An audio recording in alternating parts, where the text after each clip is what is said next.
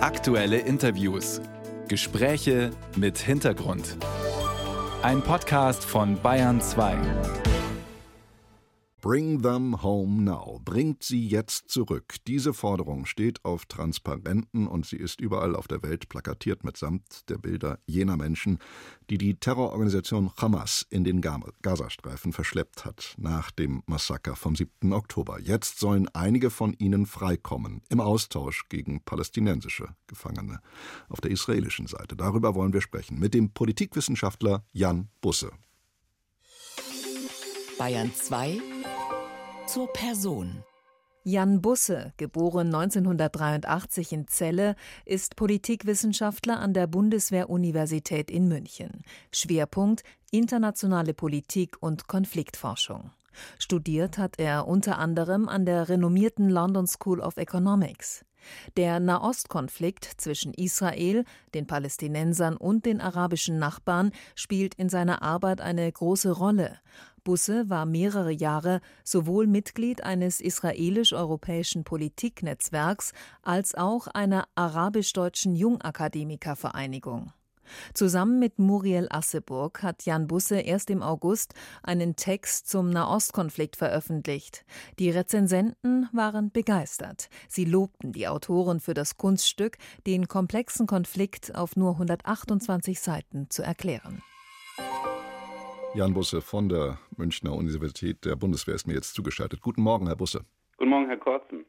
Als jemand, der sowohl die israelische als auch die arabisch-palästinensische Seite gut kennt, rund 100 israelische Geiseln der Hamas gegen ungefähr 150 palästinensische inhaftiert auf Seiten Israels. Wie bewerten Sie diesen bevorstehenden Geiselhandel oder Geiseldeal? Wenn dieser Austausch so wie geplant zustande kommt, dann wäre das auf jeden Fall ein Durchbruch. Die Vereinbarung ist zwar verabredet, aber eben noch nicht in die Tat umgesetzt und das haben wir eben auch an der Verzögerung festgestellt, die heute Morgen durchsickerte. Eigentlich sollte es ja heute Vormittag schon mit einem Austausch beginnen. Aber ganz grundsätzlich muss man sagen, dass es wirklich ein wichtiger Fortschritt ist, den wir da gerade erleben. Für Israel hat zwar auch die Bekämpfung der Hamas eine wichtige Priorität, aber genauso auch die Befreiung der Geiseln und die Aussicht darauf, 50 Geiseln befreien zu können zunächst und vielleicht 50 weitere, ist eine wichtige Entwicklung. Und hinzu kommt, dass das internationale Komitee des Roten Kreuzes auch Zugang zu den weiteren gefangenen Geiseln bekommen soll.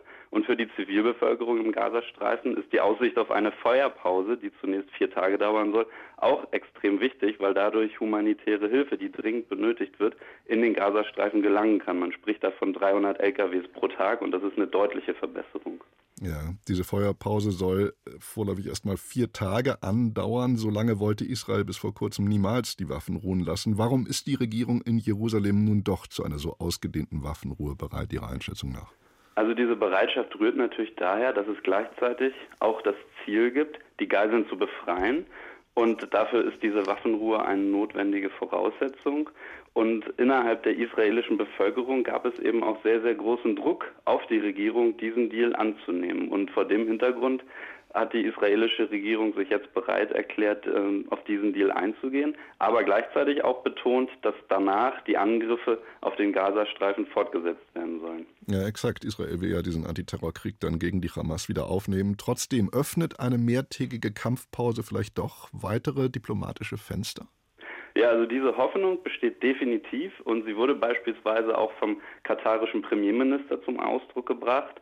Ähm, in jedem Fall sollte die Zeit genutzt werden, um auf einen langfristigen Waffenstillstand hinzuarbeiten, denn nur so kann es zu einem Ende der humanitären ähm, Katastrophe im Gazastreifen kommen und auch eine Befreiung der Geiseln wirklich sicher möglich werden. Also es muss auf jeden Fall verhindert werden, dass nach der Feuerpause die Kämpfe unvermindert weitergehen. Die Terrororganisation Hamas hat gestern gedroht, Zitat, unsere Finger bleiben am Abzug und unsere Bataillone werden weiterhin auf der Lauer liegen. Zitat Ende.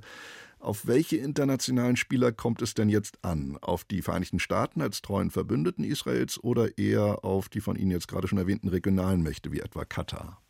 Also ich denke, sowohl die USA als auch insbesondere Katar spielen da eine ganz zentrale Rolle und waren eben auch zentral beim Zustandekommen dieser Vereinbarung.